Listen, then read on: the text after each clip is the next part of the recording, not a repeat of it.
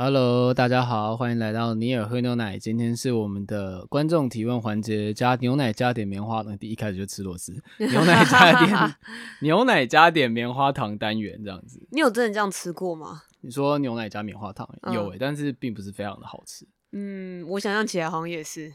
棉花糖本来就是一个烂烂的东西，然后再加牛奶，它其实。嗯，好像、啊、有啊，那个热可可，然后小粒的棉花糖。是啊是啊，通常是这样子，就是不是牛奶吧？但我刚刚我刚刚想到是那种，就是很大颗的那种，你知道，就是会拿去烤肉烤的那种。哦，好，那今天我们要回答，就是也是蛮多问题的。今天来了很多人生相谈型的问题。我觉得我的人生都过一塌糊涂，就是好像没有资格回答这种问题吧。我们尽我们尽力，我们尽力吧。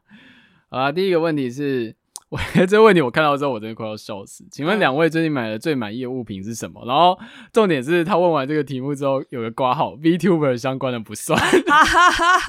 我看到这也觉得超好笑的，直接直接被特定就是不准再讲 VTuber 相关的东西。对，但确实筛选掉蛮多东西的。有觉得最近讲太多 VTuber 吗？有，就是有在反省。那你说要自述一下。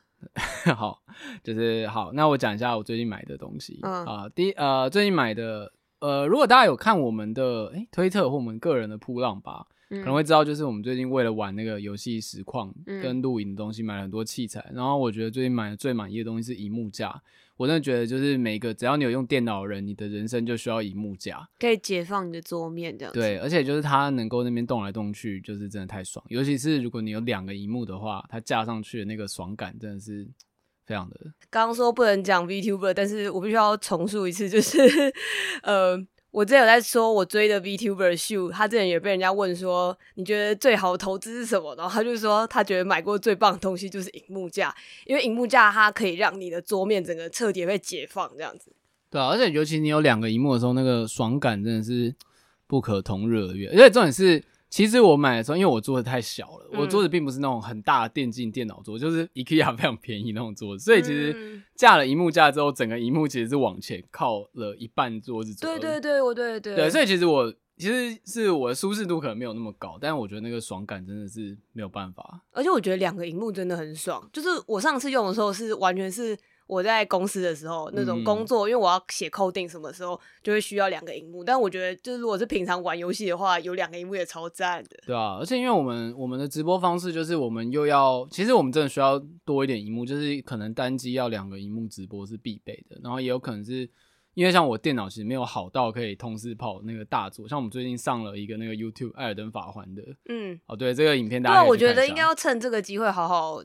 讲一下吧。好，顺便介绍一下，就是我们最近开始做那个游戏的，不是实况，是有点像精华剪辑。嗯，对，然后我们最近上了一支叫那个《艾尔登杂鱼之环》的影片，那大家可以从我们的 IG 的连接就是进去看到，也可以在 YouTube 搜尼尔喝牛奶，然后。你会收到一个我以前去上杰哥节目的演出的影片，可以、oh, 可以忽略那个影片，谢谢。难怪我看到最近好像有人在重看那个影片，原来是因为这样子。我觉得很尴尬，我很想我很想叫杰哥把它下架。为什么？你觉得那个上节目的段落不好吗？没有，我觉得我的脸，我一开始在里面显得很尴尬，因为我那时候不知道他们会录音。对哦，oh. 好了，离题了。总之就是我们最近上了这个游戏影片，然后蛮好笑的。最近我们在录音的当下，可能已经应该有超过三千观看，有点吓到。嗯，我也是蛮意外的。对，好，那回到荧幕架的问题，就是因为有了这个荧幕架，所以我们才有办法去录这个游戏的影片。那如果就是你平常已经用电脑，你已经不知道买什么周边的话，就是我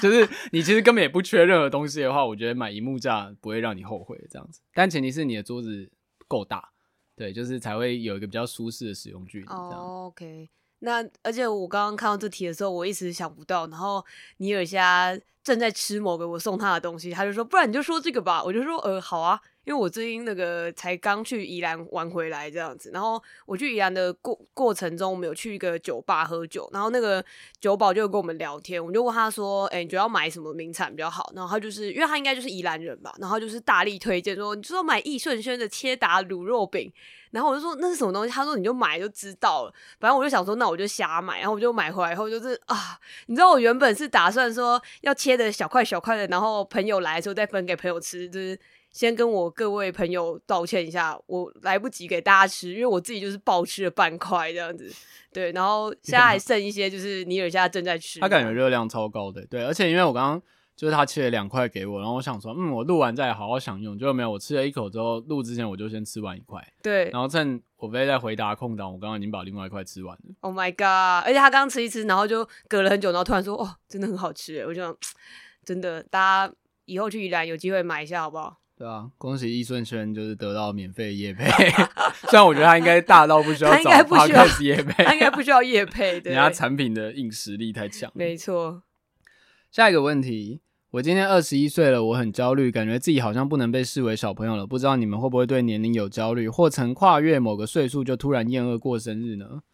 嗯，那、嗯、你要回答吗？还是我要回？我先回答。你先回答好了。我觉得这个问题问我好像不太精准，就是我可能跟。大部分人相反，因为你会听到很多说哦，过了几岁，嗯，之类，就会觉得很讨厌，或觉得老了什么之类，或者你常常我同辈的人也常常在说啊，我已经老了这样子。嗯，但我其实从很小的时候开始，我就一直急着想要长大，我一直不想要被当小孩看待。那你到现在还会想要再变成更大吗？我觉得会耶，因为。你有没有看过一个脱口秀，就还在笑笑说那个华人的小孩大概到二十九岁才算成年这样子？哦，我甚至听过一个比较严厉的说法是，那个如果我妈在听的话，请不要介意哦。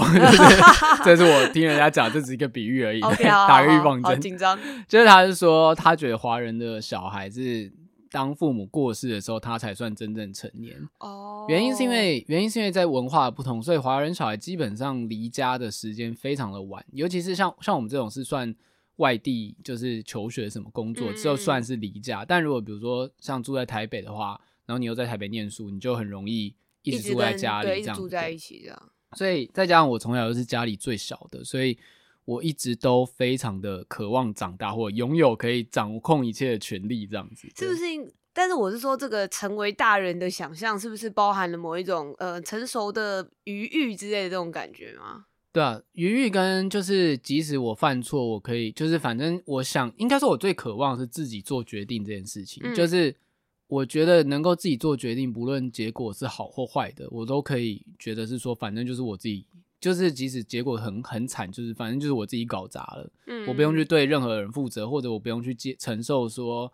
哦，这次搞砸是因为我妥协了，或者是因为我要听家里的话，或者不一定是家里啊，就是比如说我要听上司的话或什么之类的，就是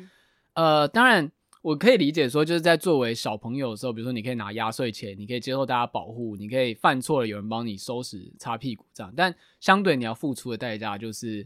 你可能在某些时候，你没有办法自己做重要的决定，你会受制于别人，嗯，就是因为那个你还是一个小孩的状态，或者你不被赋予那个做决定的权利。嗯，所以当然我可以理解说，就是他说到二十一岁了，就是不能被视作小朋友这件事情。我是觉得，如果转换一下来想的话，就是呃，你接下来可以去做。各种的决定，尤其当你被视为大人，二十一岁应该还算读大学吧？如果有在读大学的话，嗯嗯嗯，对啊，就是你可以开始在生活中下一些你自己的决定，这些决定可能不是非常的大，就是不是说什么哦，我接下来做什么职业或什么，而是小到说我三餐要吃什么，我的衣服想要穿怎么样，或是我要修什么课这样子。我觉得这种就是你自己去选择自己人生的一些很小的事情的。决策过程是非常重要的，它累积起来是非常重要的。嗯，但我觉得确实就是他可能比起，就是我说像成为大人这种听起来很像是一个呃很远很远大的目标的状态，可能会让人家觉得压力很大吧。就是或许像你说的，就是呃实际上或许是这种很小的决定才会慢慢养成你整个人的塑造这样子吧。对，而且应该说。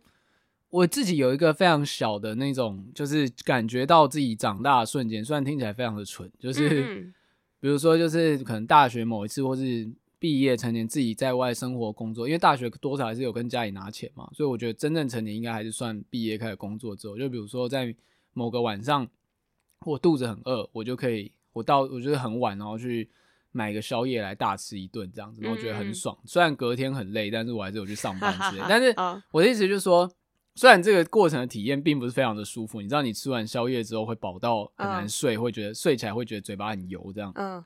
可是你可以知道说，你今天做了这个烂决定，但是因为那是你的生活，你自己去负责。虽然你之后你要做其他决定，比如说哦，我明后天吃的健康一点，补回来一点之类的，就是嗯嗯嗯，你有那个。调整你生活的空间在，而不是说别人说啊，你今天就早睡早起之类，你就只能早睡早起。或或者是你今天这样子做，你就会被惩罚之类的，你就被规训，你不能这样做。对对对，你其实可以这样做，而且大部分我们在小小朋友的时候被大人规训说不可以做的事情，长大都可以做的。嗯嗯，对啊，比如说你不可以就是半夜吃垃圾食物啊，你不可以熬夜啊，对啊。对，就是我们天天在做啊，没有，我没有天天在做。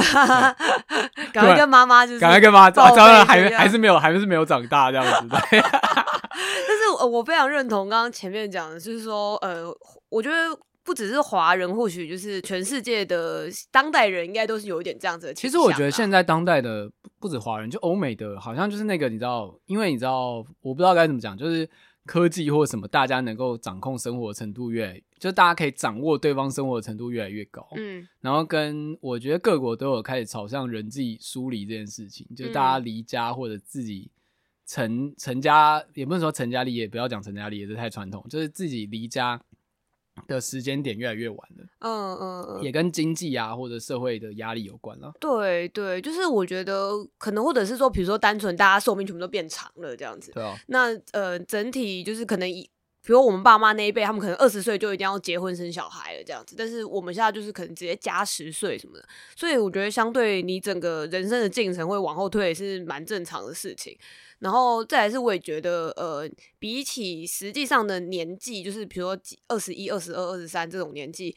呃，或许就是那个所谓人生阶段这件事情，可能影响那个整个人的会被定义、被社会定义成你是不是大人还要更严重。比如说像是。你有没有结婚？有没有生小孩之类的？我觉得华人世界里面，你是好像大家不是新年之类的时候吧？不是那种有那种有一定家里面都会有那种，比如很就是都年纪都已经很大，但都没有结婚什么之类的人。嗯、但是那种人不知道为什么，好像阿公阿妈有时候也会把他们当成像小孩一样在看待。没错，没错。对，我觉得那是一种华人在看小孩的方式吧。我觉得呃，就是你长到几岁都是小，而且我觉得这件事不止发生在我们自己身上，也包含我们的父母辈，就是嗯嗯嗯。就是如果你现在有阿公阿妈的话，你就会发现父母在跟阿公阿妈相处的时候，父母就会被阿公阿妈当成小孩这样子。对对，对，就那是一个世代世代枷锁这样子。没错，然后我其实是可以理解，就是这种焦虑的吧。然后我之前自己的有一个奇怪的年限是二十八吧，因为但这个说起来有点羞耻，就是因为我非常喜欢灵能百分百，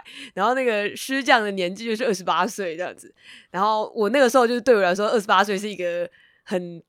怎么讲？关于大人这个概念的坎，这样子，因为师匠在我心目中是一个，就是我觉得很棒的大人，这样子。哦，我懂诶，我有这种目标年纪。我想，我那时候应该想的是，那个村上不是二十九岁去开，就他在开咖啡厅的时候。你说他突然就是。我刚才要说被球打到，他没有被球打到，被球打到，不要曲解这故事。他去看棒球的时候，突然觉得自己可以去写小说。对啊，就他又有一种被什么东西打到的那个感觉吧，就是突然觉得他自己可以写小说这样子。对啊，就像这我们这两年突然开始觉得 Podcast 要认真做，突然开始做游戏实况这样子。哦，这这个是被球打到的概念吗？我觉得这个 没有，我觉得那应该是某个时间点。我我该怎么讲？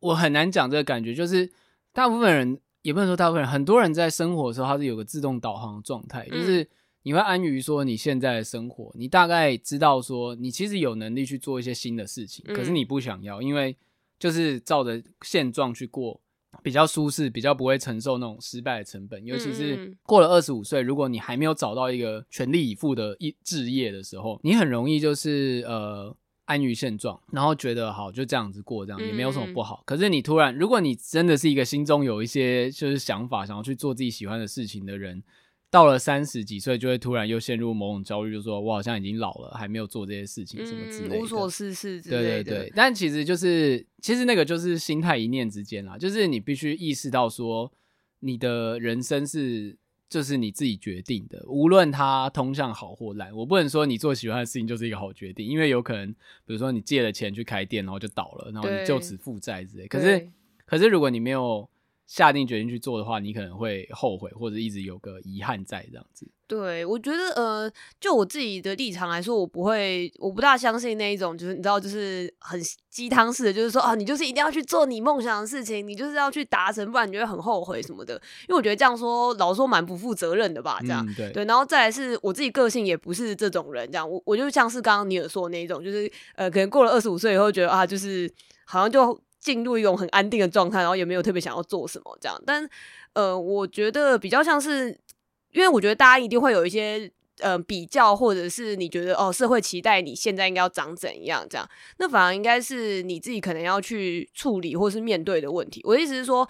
他当然也有可能是，比如说你发现你其实这样子好像无所事事，然后你就是每天做自己开心的事情，然后呃，虽然成就。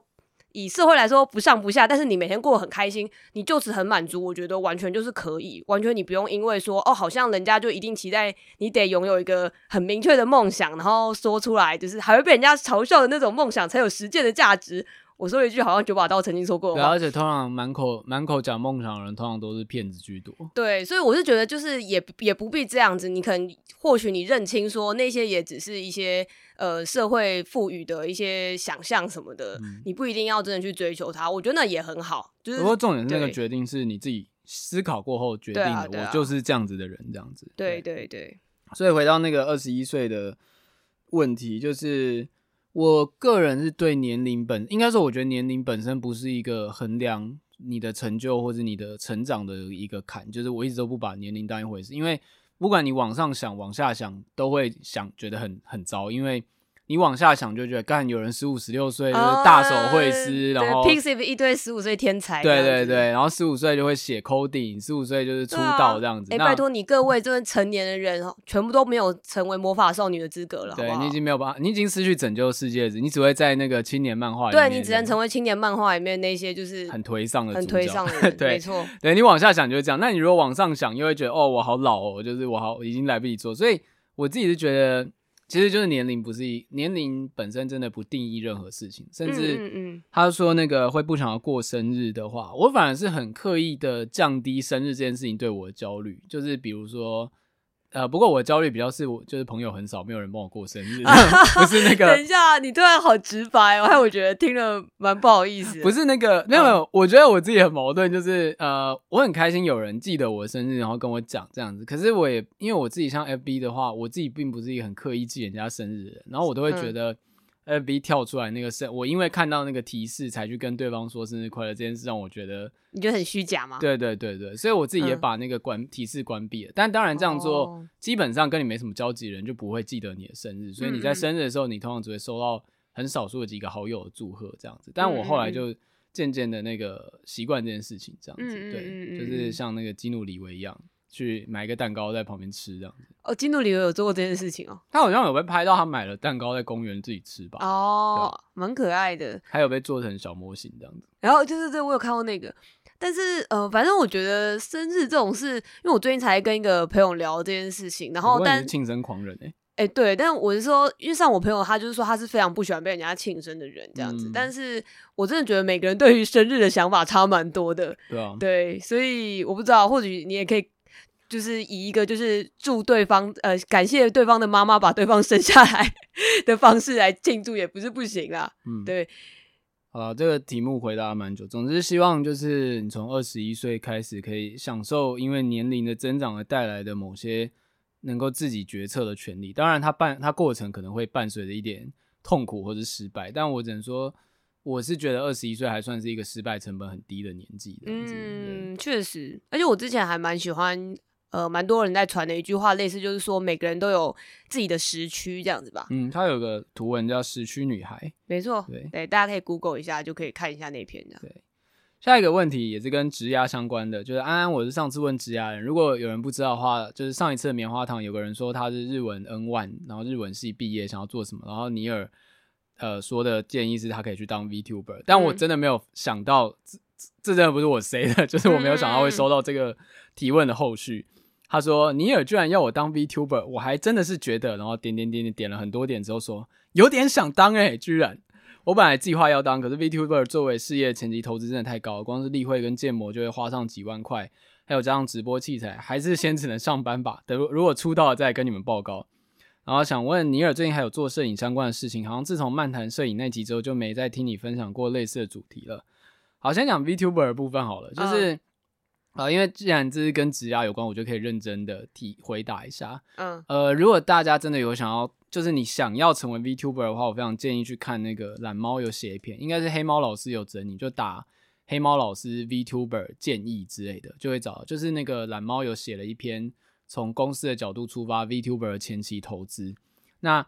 你去看它就是很血淋呢，就是写说你建模要花多少钱，然后你要做哪些前置准备，跟你可能你自己能不能想出这些企划。如果完全想不出来，或者你比如说你拿不出个四五十万来投资，他会建议你不要做，因为真的非常痛苦。哇，四五十万哦，嗯，对，但是这个是以企业式的角度出发啦。Oh, OK，还有就是你完全没有任何人脉的话，你是说人脉是指说，例如说你有认识的建模师可以帮你打，对，你可以凹到勉强的建模的话，oh. 对，这样讲白一点就是这样。但我相信说，如果假设今天你是一个很有趣的人，然后你朋友也很喜欢你，嗯、他很想要帮你完成这个梦想，比如说我觉得你玩游戏很有趣，所以我就买了一堆直播器材。嗯、所以你现在是在投资我吗？对。我希望把你变成艾尔登艺人这样子，对，好，没有啦，就是类似像这样，因为通常很多草创不都这样子嘛，嗯，对，当然之后可能钱就会出问题。好，先不讲这个，好，这个意思，我的意思是说，就是我觉得现在已经有蛮多关于这个资源，然后如果你认真想要投入 VTuber 产业的话，也可以看一下，而且最重要就是你要看非常多 VTuber，就是你可以渐渐发现，比如说企业式的优点跟缺点在哪里，个个人式的优缺点在哪里，但。我必须要说，就是这个是我真的很诚心的观察跟建议，就是因为我工作的关系，所以我接触非常多的创作者，不只是 VTuber，就是包含各种领域。我不会说是谁啦，因为那样有点工作隐私。就是我接触到非常多的创作者，然后给我的感觉是，其实他们都没有在所有的地方都是，比如说。像是你想象的职业创作者，可能确实他们有些人非常有钱，嗯，但是他们也不是那种就是比如说什么器材都升到满，有些人真的就还是就是 iPad Pro 在画图，嗯，然后跟大部分人在他们的领域确实是顶尖没错，但其他方面的技能有时候会低到你觉得很意外，就是那个专业的程度真的就跟一般人完全没有两样，嗯，或者是说像是比如说专场是做非常感人的创作者，他就非常不会想。比如说，IG 限动的一些有趣的企划哦，对，但是我要讲的重点就是说，假设你今天想当 VTuber，或者你想作为一个直播主出道好了，其实最重要的问题就是现在那么多人在网络上，那为什么大家要去看你？就是，嗯嗯，我举个例子，比如像熔熔融鼠哈，熔融鼠的建模其实没有很好啊，嗯，呃，不能说没有很好，就是它没有非常华丽，它就是基本的手脚头会动这样子，嗯，可是为什么它那么好笑？因为就是他讲。就是日本人讲台语，然后非常台味这件事。我觉得他完全弄了一个蓝海市场。对啊，对啊，对啊，就是这个是他的特色。那讲一个，虽然我不是很喜欢这例子，就是那个 Pedo 熊，就是也是台湾的一个 VTuber，他原本就是一个熊头，而且就是大家都知道他就是那个恋童癖的恋童癖的那个熊，但他也用这个皮，就是用了一两年，然后最近他找人建了新的皮，这样子。哦，是哦，嗯，就是有他找，应该是找人建了新的，就是我们想象中 VTuber 的很。很二次元动漫的皮，这样就是，嗯、呃，如果你有一个非常强烈的特色的话，我觉得其实可以不用等到器材全满什么之类才来做。当然，我觉得钱也是一个因素。像我们现在节目可以做出一点新的计划，当然也是因为我们的正职工作的钱可以负担，就是这些器材或者基本的，我可以比如说我要买一个麦克风，我可以不用想太多，我就去买这样。这是确实钱也是一个重点，比如说。你想要一边工作一边小规模尝试，我觉得是 OK 的。对啊，那毕竟跟那个你你还要去什么贷款之类，你才可以买这些器材，差蛮多的。对，但那也是其中一个路线，因为我也有听过，就是真的有人贷款五百万去创业，然后因为他就是坚信这个模式会成功，他也真的成功了，但那个就是很幸存者偏差，这种例子我们都不讲。嗯。但我我的意思只是说，呃，因为我自己最大的，如果要说后悔的话，就是我觉得我现在做的一些事情，其实我二十一、二十二岁的时候。就应该可以做，或者是那时候其实做出来的成果就不错，可是我没有把握去把它就是发扬光大这样子。可是二十一、二十二那个时候也，比如说像现在的这种网络社群也完全不是那个时候的样子。对，但是你其实就像 Podcast 一样，就是我们我们其实蛮幸运，就是我们大概三四年前 Podcast 还没有大爆发，这以前也讲过了，我们做的很早，嗯、所以有吃到那个第一波大家在听的那个听众的流量红利，这是真的，就是。那像像他刚提到摄影这件事情，也不能说是遗憾，就是我现在其实摄影比较像是我工作上的一个技能，嗯嗯，而且实际上我等到出社会之后，大概才知道说，哦，原来我拍的真的是到某一个水准。这样讲好了，就是我现在没有发表任何作品，可是我拍的程度是我自己可以独立完成一支微电影等级的，就是作品，嗯嗯，就是从剪辑到配乐到调色。然后包含照片、摄影也是。嗯嗯嗯。你现在看到的那种杂，比如说杂志上的产品照或什么，只要如果自然，对对对，如果自然光不错的话，嗯、其实我从拍到修图可能只要两个小时就可以交出东西。嗯嗯嗯，那这就变成我一个技能。但确实我在学生的时候，呃，是有想要休学去当摄影师的。那你那个时候想当摄影师，是比较像创作类型的那种吗？创作类型的，而且。我那时候仔细回想，其实那时候蛮惊人，就是我在摄影课，我们学校有摄影课拍的作品，老师很称赞。那我后来拿去一个类似对外的，那时候就不知道出生之犊，就是完全不是很懂各个摄影圈，就把它拿去一个类似像比赛或者类似像你知道摄影对谈，你知道有点那种对决式辩论的场合这样子去投稿这样，然后也非常受到就是肯定这样子。但那个时候就是因为我还是学生，就是我还是觉得啊，还是先把。就我其实就是我不太敢去走出那个舒适圈啦，对啊，对啊，所以这件事就没有发展下去，而且就是有点像说，因为那时候我们课业本业的压力很重，嗯、但后来想想，其实完全可以不用管那个本业，那个本业不是很重要。唉就是、但我觉得你不能一直用一种后见之明在看这件事情。对，对对，但是因为呃，因为这是我的后见之明啊，所以就是如果当人家有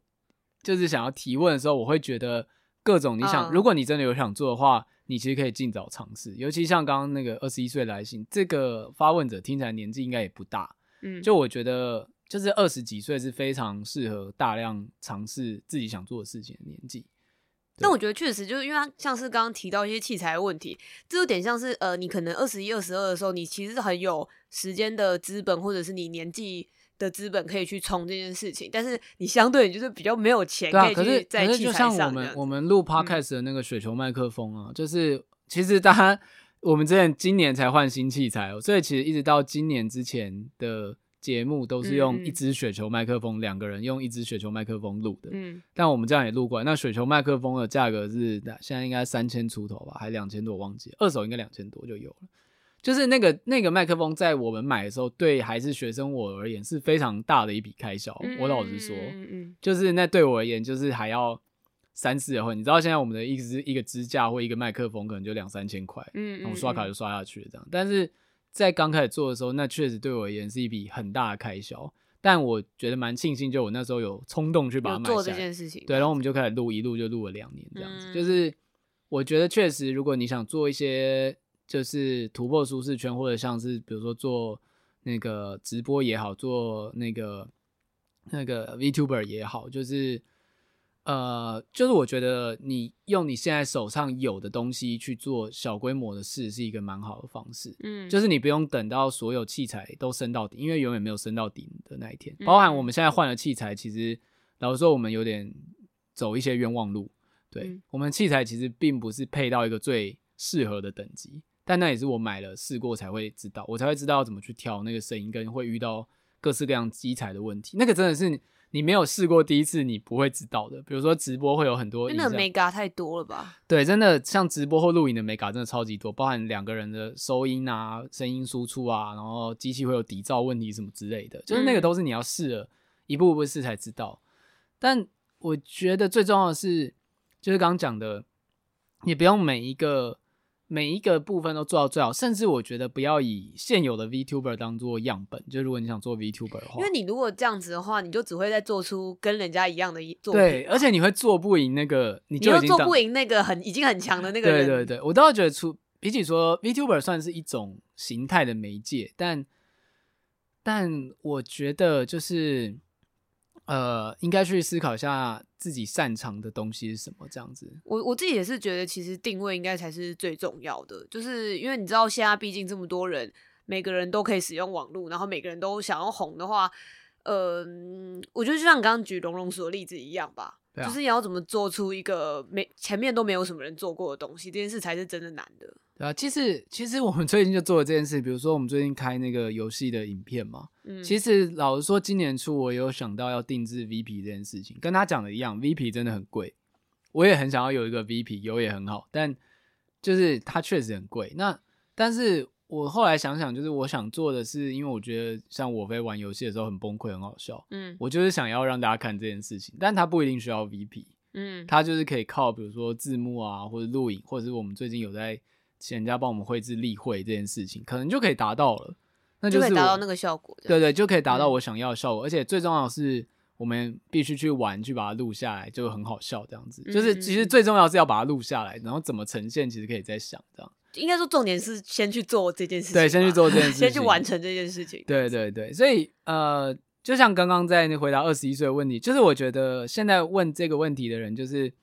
如果他先去上班，其实我觉得也没关系，就是你先存钱或什么之类也 OK。因为像我自己就是上班上了，已经到现在不知道四五年了吧，我还是在上班，而且我现在工作日益的加重这样子，但。上班的好处就是你可以得到一些钱跟经验，或是人脉什么，所以就自己衡量这样。对啊，就是呃，我觉得其实你有喝牛奶，在最开始的时候，我觉得一部分其实也是啊，我我想要怎么讲，就是因为我自己一直以来都有在用普浪，然后我也算是有累积了一定的粉丝数什么的这样，然后我觉得一开始你有喝牛奶。有点像你，你今天如果只是一个 nobody，你突然录了一个东西，你很难期待说大家只是单纯说哦，可能在 podcast 的首页看到这个东西什么的。但那个时候，我觉得真的是很庆幸说，那个时候可能噗浪的粉丝已经有一定的数量了，所以我觉得我们很多第一批的粉丝其实可能是从河道上面看到的，这样、嗯、对。然后，但是像是这些事情的前提，其实就是可能我原本就有在算是在经营自己的噗浪这样子，所以我觉得像。呃，这种事情很像你这种很前期的事情，听起来很像是那个时候我也只是在上班，然后只是无聊在使用噗浪。对，而且就像我们录音一开始是录兴趣、录好玩的，也没有说真的觉得它应该要变成，甚至当初根本就没想到这东西会录三年吧。对，就是，然后我当然也不是经营我的噗浪是为了说哦，我未来要录 podcast，然后我希望 podcast 可以变红，所以才怎样怎样怎样这样子。但是我觉得那个就是很像是你平常在做的事情，它可能默默的在未来可能会成为你的助力，这样吧。嗯。好啦，那我们接下来来一点轻松的问题，就是说你刚才讲话的时候，我还在偷吃那个你送你说切达乳酪饼，对，希望我吃东西跟敲盘子的声音不要被收进去。好，这个问题比较轻松，就是你上次讲沃比你也好，听到上次棉花糖回答提到兽人不能有四个耳朵的坚持，感到有些意外，觉得在创作上身体的变形或者不需要受限功能性或逻辑，只是单纯的怪异，想知道沃比对这样坚持的看法。嗯，就是哦。呃，我想一下，我看到这个问题有有一点点意外这样子，但是呃，我。我其实非常认同，就是这位观众的说法，就是例如说身体的变形中等等，就是我对对此的那个开放程度其实非常非常高，这样子。我对任何的人外或者是各种身体的变异，并且我非常喜欢看肉体恐怖的电影，这样子。对，所以这种种的这种东西，我其实都非常喜欢。那呃，但是至于说刚刚说的那个兽耳为什么不能加上人耳，我觉得这个人这比较像是个人信仰，就是信仰的问题，你知道吗？就是 我知道这个在逻辑。上面一点都说不通，就是呃，就是例如说，像是你都已经是这种二次元的这种性癖迷，就很多莫名其妙的事情，然后比如说为为什么人跟人一碰到就可以莫名其妙打炮，这一点都不合理等等。我并并不是要讲求这种逻辑上面的或者是理性上的层次，而是呃，这种兽耳跟人耳不能一起存在，比较对我来说是一种信仰的坚持。然后，然后像是这种信仰坚持，可能还包含了。有另外，我可以讲一个没有什么相关的事情，就是我小时候非常非常喜欢恐龙，然后我跟我一个朋友都非常喜欢恐龙，所以后来就是你知道，当你发现恐龙其实未来变成鸟，所以其实恐龙有一段时间他们是不不是只是鳞片，他们可能身上是呃充满了羽毛，它就是暴龙，可能是一个像是。巨大的攻击一样的状态的时候，我内心非常的崩溃。虽然我知道这个是大自然的事实，我知道这非常有科学根据，但是我无法接受。我看《侏罗纪公园》的时候，那些恐龙身上都有羽毛。你无法接受他们跟鸡是同一个祖先？没有错，我就我觉得这件事，我觉得它在意象上很美丽啦。我也很喜欢恐龙，其实并没有绝种，他们变成鸟类这个想法。然后我也觉得科学上面这些都是事实，我理解。但是我并不想要看到恐龙身上有羽毛这件事情，那只是我个人性癖的坚持而已。对，所以跟这个观众说不好意思，那其实只是我自己的坚持，就是可以不用太在意这样。OK，下一个问题。听完尼尔跟我飞聊穿搭那一集，想到两个问题，不太确定之前有没有聊过。好奇你们每个月会花多少比例的收入在更新自己的衣柜上？针对衣柜的衣物如何断舍离？被断舍的衣物通常如何处理？然后他也分享自己的故事，因为有点长，我稍微简略的。呃，总之就是他有稍他有稍微以前有稍微在热衷在买衣服跟穿搭，然后是在他在香港读大学的时候，但后来现在的部分就是因为他的穿搭比较偏向中性风格，所以不被家里人所接受。就他高中时穿男版衬衫被揶揄，但又不喜欢太女性化穿穿搭，所以在尤其在出社会之后，可能就是也不太需要。就是呃，该怎么讲？就是在比较，就比如说研究生，比较一些传统学术机构，可能这个穿搭不是很被接受，这样，所以他就是后来有点放弃穿搭这样子。但他听完之后，觉得有点想要突破自己的舒适圈，在可被接受的地带，就是去做一些尝试这样子。对，然后总之就是呃，其实他想问的就是上面那两个问题这样子。嗯嗯，然后分享他自己的故事。对对对，那。第一个问题就是好奇你们每个月或每年大概花多少比例的收入跟印在自己的衣柜上。然后说我没有在记账，但哈哈哈，就是你有看到这个问题的时候想了一下吗？我不敢去算了，没有了。呃，妈妈妈妈这边有一个儿子，哎哎哎，不要再让造成我妈担心了。这是母亲节好吗？不要再造成我妈的恐慌。OK OK，她一直在觉得她儿子在他在台北都要饿死。对，啊，我要讲的就是。我真的不能来吃蛋糕，天哪！你就是穿一堆美丽的衣服，然后饿死这样子，美丽华丽的死去。对，我之前看到日本特辑，真的是有那种，其实就是有很多超级，就是其实收入非常不高，可是他需要存钱买很贵的衣服，名牌这样子。我之前还有看到一个新闻，是忘记是 Vice 还是哪里，就是做有一个非洲的村落，然后他们本来收入都非常低，可是他们宁愿二三年去买一套阿玛尼这样子，然后他们每天去上班的时候都穿阿玛尼。就是走来走去这样，这是一个他们他们三，而且他们不是一个人，他们是一个群体，嗯，uh, 就有点类似说这是他们的这种社群的概念，他们的品味信仰这样。那多少比例其实我没有非常认真在算，但我最近有在讲降低啦，因为总之就是因为最近第一个最近要买器材，然后第二个是最近出门的天数实在太少了，嗯，就是衣服没有穿出去给人家看，就是。也没有穿的必要，所以你在家里面的时候，你会比如说醒来会想要穿换睡衣这样吗？我没有睡衣啊，我的，因为我觉得男生的话，我大部分 T 恤、衬衫什么是也可以当睡衣穿，我觉得通常就是衣架上抓了就直接穿这样。哦，对啊，就是呃，当然外出服跟家里的衣服还是会稍微分一下，但后来就就差不多都同步了。嗯嗯嗯嗯，所以我觉得最近比例有在降低，但。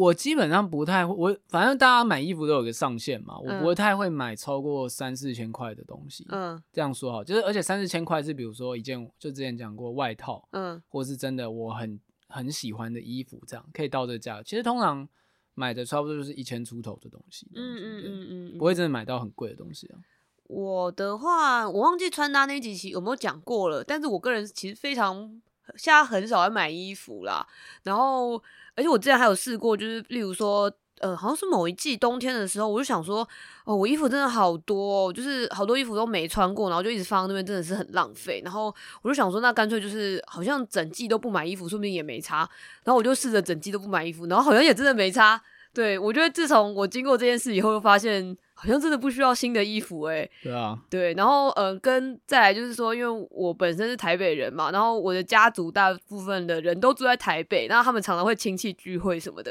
然后我就有几个姑姑非常喜欢乱买衣服跟裤子，然后甚至有一个姑姑，她会定期的拿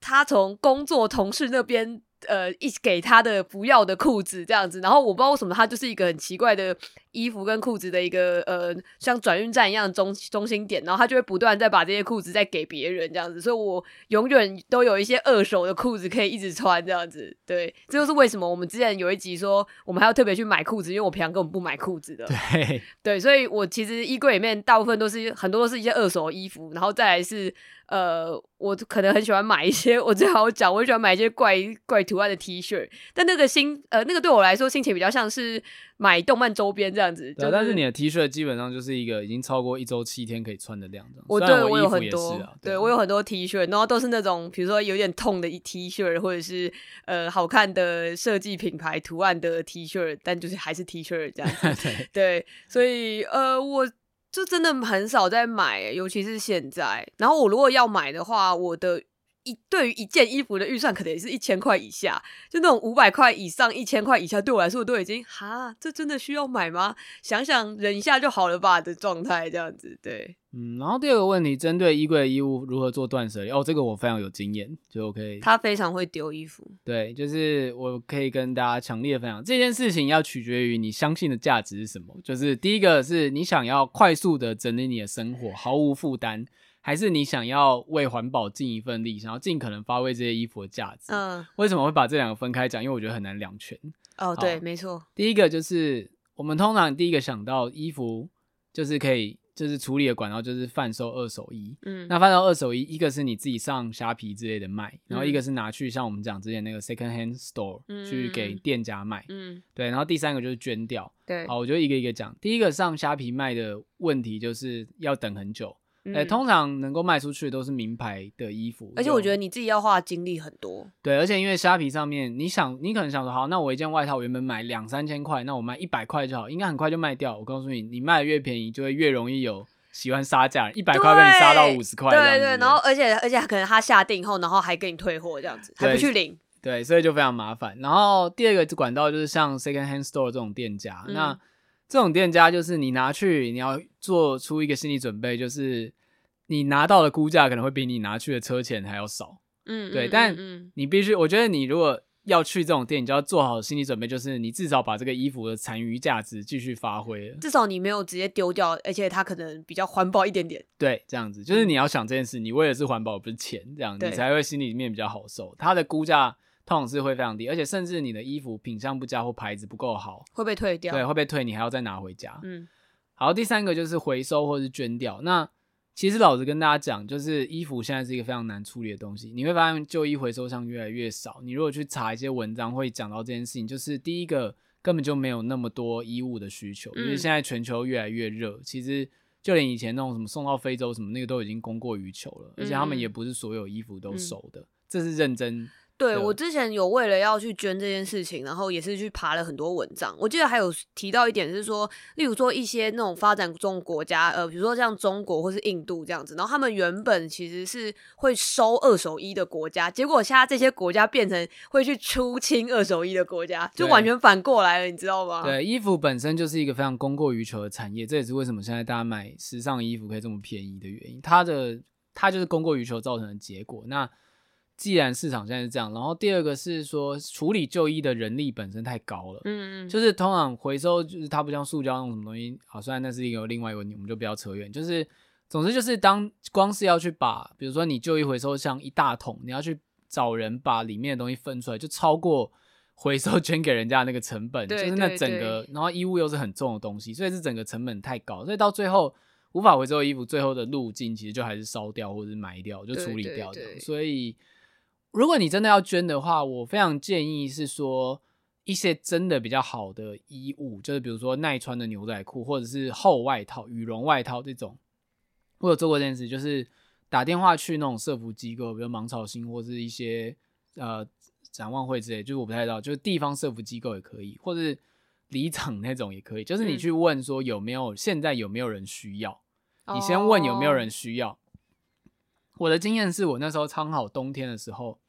就是那个机构有办过旧衣捐赠活动，所以我打电话去问说，那现在有没有就是街友或者是住民需要？然后他说，哦，刚好有人有缺冬天的外套，如果是厚外套，有男生尺寸可以。嗯嗯嗯。然后就先确定之后，我才特别把一件旧的羽绒外套拿过去，这样子。那这个就是虽然比较搞刚，可是他会确实的送给完全需要的人。但我比如说，像是女装的裙子啊，或者是就是很薄的针织衫什么之类，那个东西就是很难有人要。对，而且通常你这样子都已经是自己洗过很多次，那种东西就变超薄的。第一个就是它对于需要的人来说，它太不实穿了。嗯，嗯，嗯，就是比如说，假设我们可以想象到需要衣服的人，比如说像是呃街友，或者其他，比如说你讲就刚刚讲非洲或第三世界的人民好了，嗯，他们不会需要一个就是很 fancy 的裙子或很薄但材质。还好的衣服，他们需要就是耐穿，耐穿然后可以真的一直穿又耐脏的衣服，这样子，嗯、对啊。所以，好，那最后讲就是，如果以上你都觉得很麻烦，我的建议就是拿个大垃圾袋，直接把它一次丢掉吧。嗯、甚至现在连哦，对，以前你还可以拿衣服去回收车，但现在我的经验就是他会叫你直接塞垃圾袋，直接丢掉。对，对对，就是没有人衣服自本身的处理就要很。我觉得是真的。对，但比如说这也是一个必然，就是因为衣服就是个可燃物，它其实烧起来，嗯、如果你是用焚化炉之类的话，本身其实会比其他塑胶垃圾要好多了。它就如果尤其就是棉的话，其实是一个可以烧的东西。嗯，所以如果。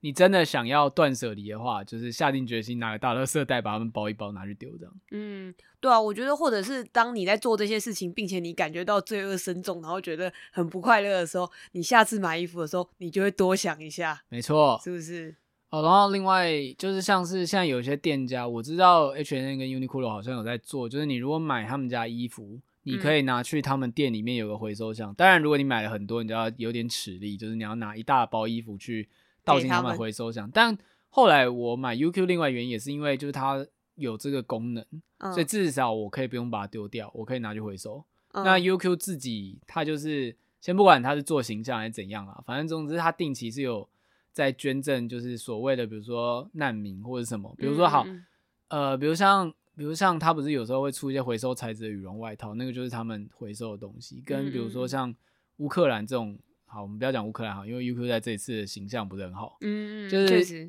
就是世界各地有一些，比如说因为战争或者移移居之类的难民，就是他会给他们那种类似像难民的服装包，就是嗯，就是机能非常好、耐穿的普通衣服。那他们会用回收材料去做之类的。哦、他们，我先不确定说他们是做形象，至少你有一个回收的管道。如果你是买他们家的衣服，哦。对我真的是有原本有要去捐一个那个叫做旧鞋救命，旧鞋就是呃很老旧的鞋子的那个，就是呃，但是他们这一个单位是。呃，很偶尔才会开放，所以你可以去追踪，好像他们脸书还是什么的。然后他们一样也是会把一些鞋子跟衣物就是寄到非洲，但他们的时间都非常非常限时，就是可能比如说大概三到五天内，你就一定要在那几天内就是送到他们领口的一个仓库这样吧。你要自己付运费，自己寄过去的那一种这样子。嗯、对，但是呃，他也是希望说你东西都要整理好，然后或者是像冬天的衣物可能就不大适合什么的。然后总总之，他的网网站上面有一些蛮清楚的规定，就是。可以参考一下这样，然后呃，如果刚好你有遇到他们在开放的时间内，是可以继续看看这样子。对，然后就是刚刚讲，就是如果你想追求是把这个东西的残余价值发挥到最大，就必须预期说你可能你得花一些钱跟精力啦。对其实对，所以就大家自己去，没有哪一个做法是最好的啦。像我自己就是属于。呃，像刚刚讲 UQ 我拿去回收，但如果真的旧到处理很麻烦，我可能还是会丢掉这样子，对啊，嗯嗯，就是，所以我后来其实也尽可能不要买真的太贵的衣服，因为我觉得衣服的衣服的价值本身是一个，我觉得衣服的价值这件事是经资本市场最成功的案例，嗯嗯，他把一个。就是成本非常便宜的东西可以卖到非常贵，非常暴利，远超出它的价值这样子，但是。也因为这样，所以我尽可能就不要去买太贵的衣服了。对，oh. 下一个问题，呃，这个其实之前有人问过，但还是可以再回答一次，快速的回答。请问 Wolfie 跟尼尔是如何收藏电影票的呢？就是因为电影票现在都是用那个类似热热感应纸吧？嗯，对，对所以它会褪色掉，会消失，他觉得很困扰。好，先跟这位观众道歉一下，尼尔没有在收藏电影票，嗯、甚至说可以说尼尔没有在保存任何就是这种记录性的东西。你完全没有保存保存任何回忆。对啊，你也是一个不回首过去的人。哇，这个不回头就是后面有爆炸，然后不回头的男人这样子。对对对，嘣这样子。OK OK，呃，我以前在呃写手账的时候有在保存，就是会那种把用纸胶带贴上去那种。但是我后来真的觉得这真的是太多了，然后我就。放弃了，总之，所以我现在都是用那个 Letterboxd，就是现在应该蛮多不少台湾人在使用这个呃线上的电影平台啦，就是你可以去记录你是几月几号看，然后可能在哪里看，然后同时也可以写一些心得跟评分，然后你、嗯、呃与此同时也可以看到其他使用者的就是评价什么的，这样，呃，我个人后来在开始用这个东西以后，就觉得蛮方便的，然后跟。我觉得那可能就是我后来渐渐对于这种纸本的纪念价值比较没有这么在意吧，因为以前我后来也不拿海报之类，但但我觉得写影评这个好方式，嗯、就是不知道从什么时候开始，我自己的想法也变成是说，比起拿人家已经就是弄好的东西，不如自己创造一点，就是就是比如说你创造一些产出或者是一些回忆之类的，嗯嗯嗯？留下一些记录，这样会。我觉得会更值得留存下来了。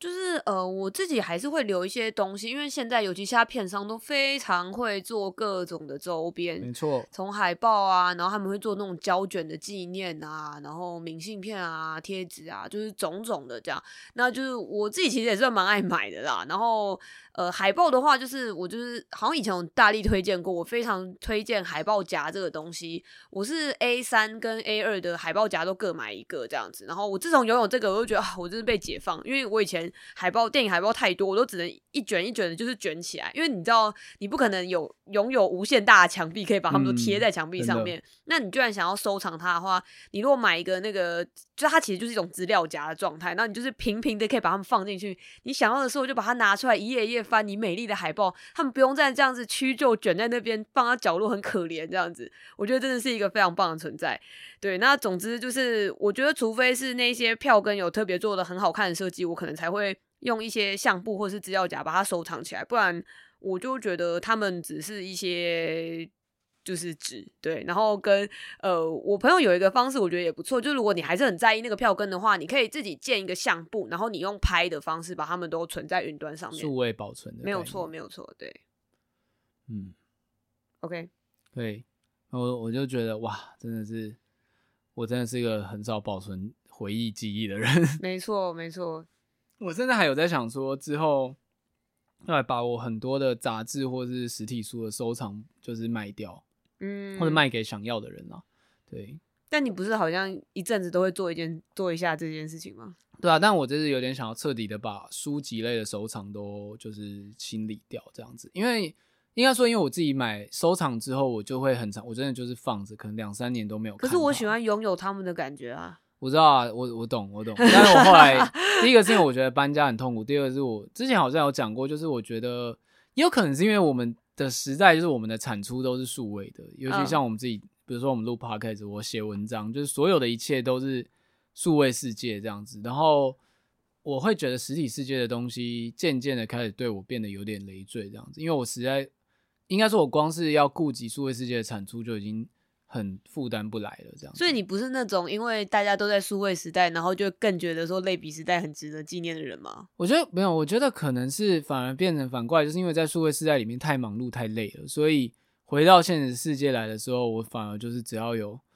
就是一张床或是一个，你想要过更清爽这样子。对，就是我好像没有心力再去接收更多资讯之类，嗯、就我反而就是我可能就是。躺着，或者给我给我一张床，然后给我一个，就是我可能就会走出户外去看看海，看看。天空之类的，我觉得这真的是不同人，就是差别蛮大的。因为像我自己个人，就是那种非常喜欢一直看以前的东西，并且会因为以前的东西又再再次被逗乐，或者是看到以前拥有的东西，会觉得啊好开心，好像回到以前那个时光的那种人。嗯、所以像我的那个，我连在数位时代，比如说我的 Google Chrome 的那个分页，大概有一百个以上哦，对，开着对。而且我有一次还不然把那个分页关掉，差点被差点被绝交。我跟你说，你不止一次做这种事情，他每次只要一用我的电脑，我都会再三警告他说：“你不要再把我存了一百个多的分页一次一次关掉。虽然我前面的那些分页我完全不会再开，但是我就是要拥有它们。你不准把它关掉。” 对，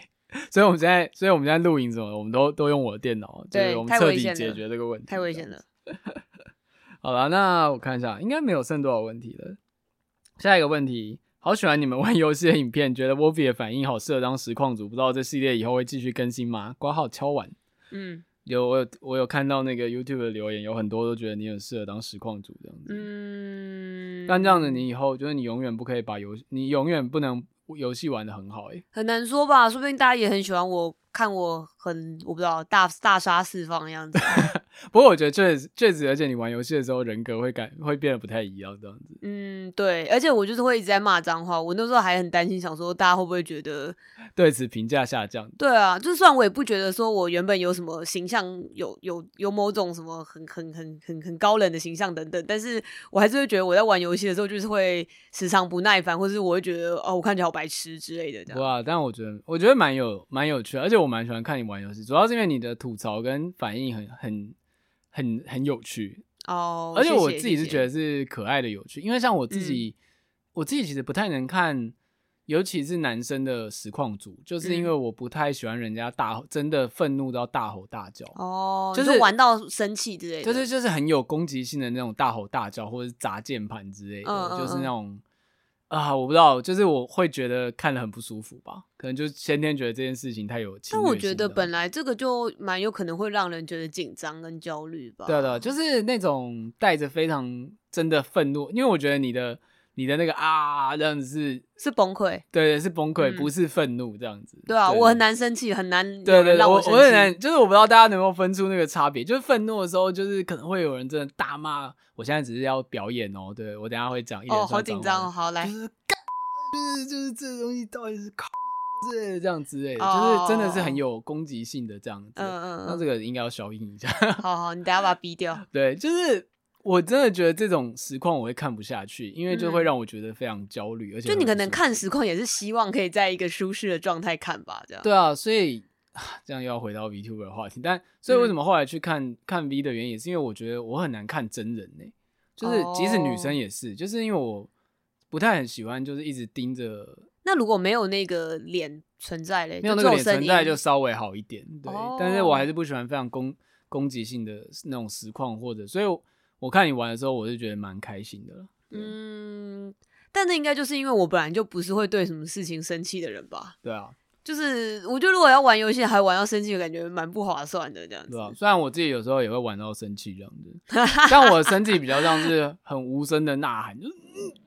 哦，对我我还是我还是感谢这位观众跟就是蛮多人在 YouTube 跟噗浪上留言，就是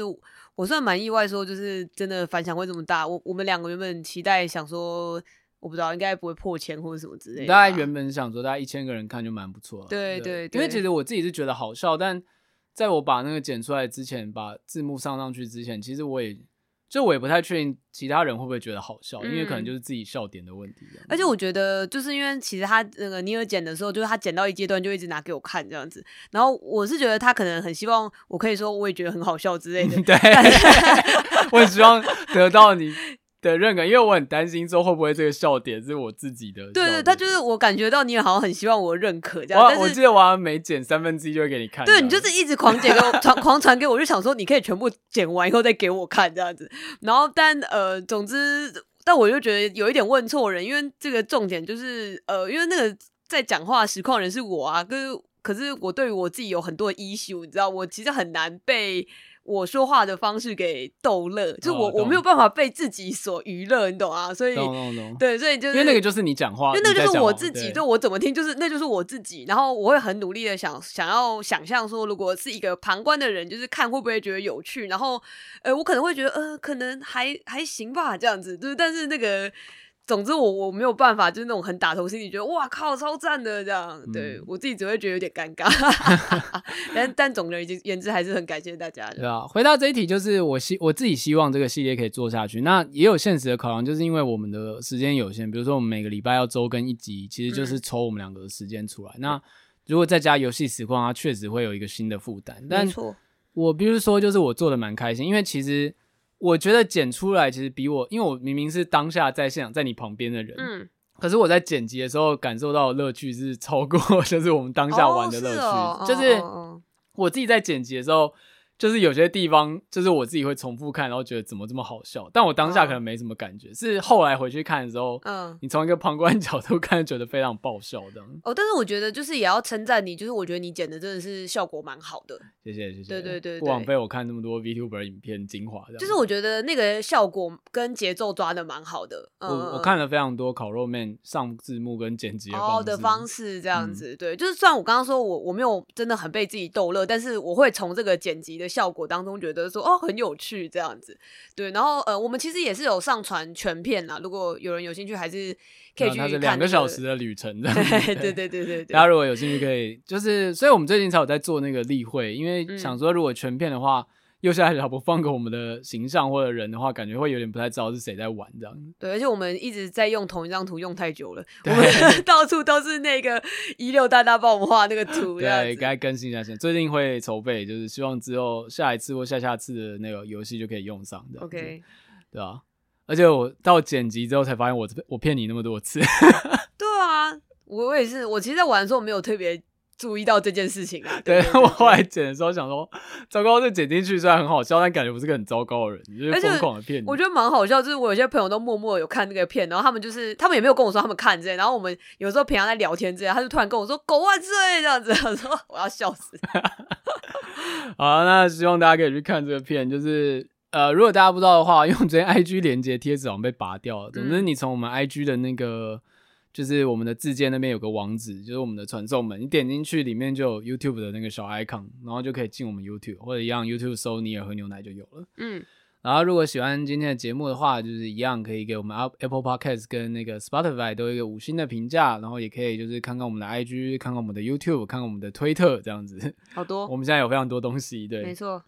啊，最近也有在筹备 Discord 群，那。虽然没有人问，那你可以回答一下，因为最近我们不是有在玩游戏，那也有人问说，哎，之后有没有机会一起玩？比如说像那个 Google 那个画图游戏啊，还有像最近我在玩那个《魔物猎人》Rise，很很迟的才开始玩，那游戏好像已经出两三年了。对啊，我就想说好像蛮久了，没，因为他之后要发 DLC，说他最近特价，那也有人问说，哎，有没有机会跟我们一起玩？我觉得是有机会的，就是。嗯我们之后一开 Discord 群组，就这个也是讲很久，但因为最近之前就是因为在弄游戏，所以这件事耽搁。那这件事最近就会开始运作，那也许有机会我们就可以在里面开大家一起玩游戏的时间，不一定是为了。直播或录影也有可能就单纯就是想单纯好玩这样子，对啊？因为就像我们之前办画画活动，然后现在疫情，我发现我们每次办完画画活动，疫情就会爆炸，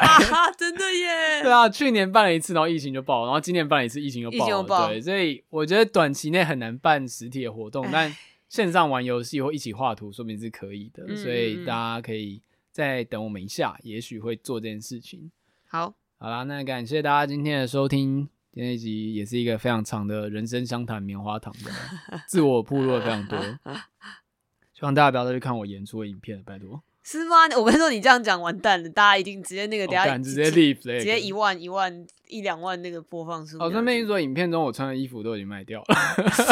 这是什么啊？我不知道这是一种梗的回收吗？你一次把延续一下刚刚的那个话题，衣服跟那个直播的事情全部都合在一起，这样。没错，一切都是命中注定。谢谢大家。好，大家如果想看尼尔长什么样子，可以去搜寻一下。不要讲这个。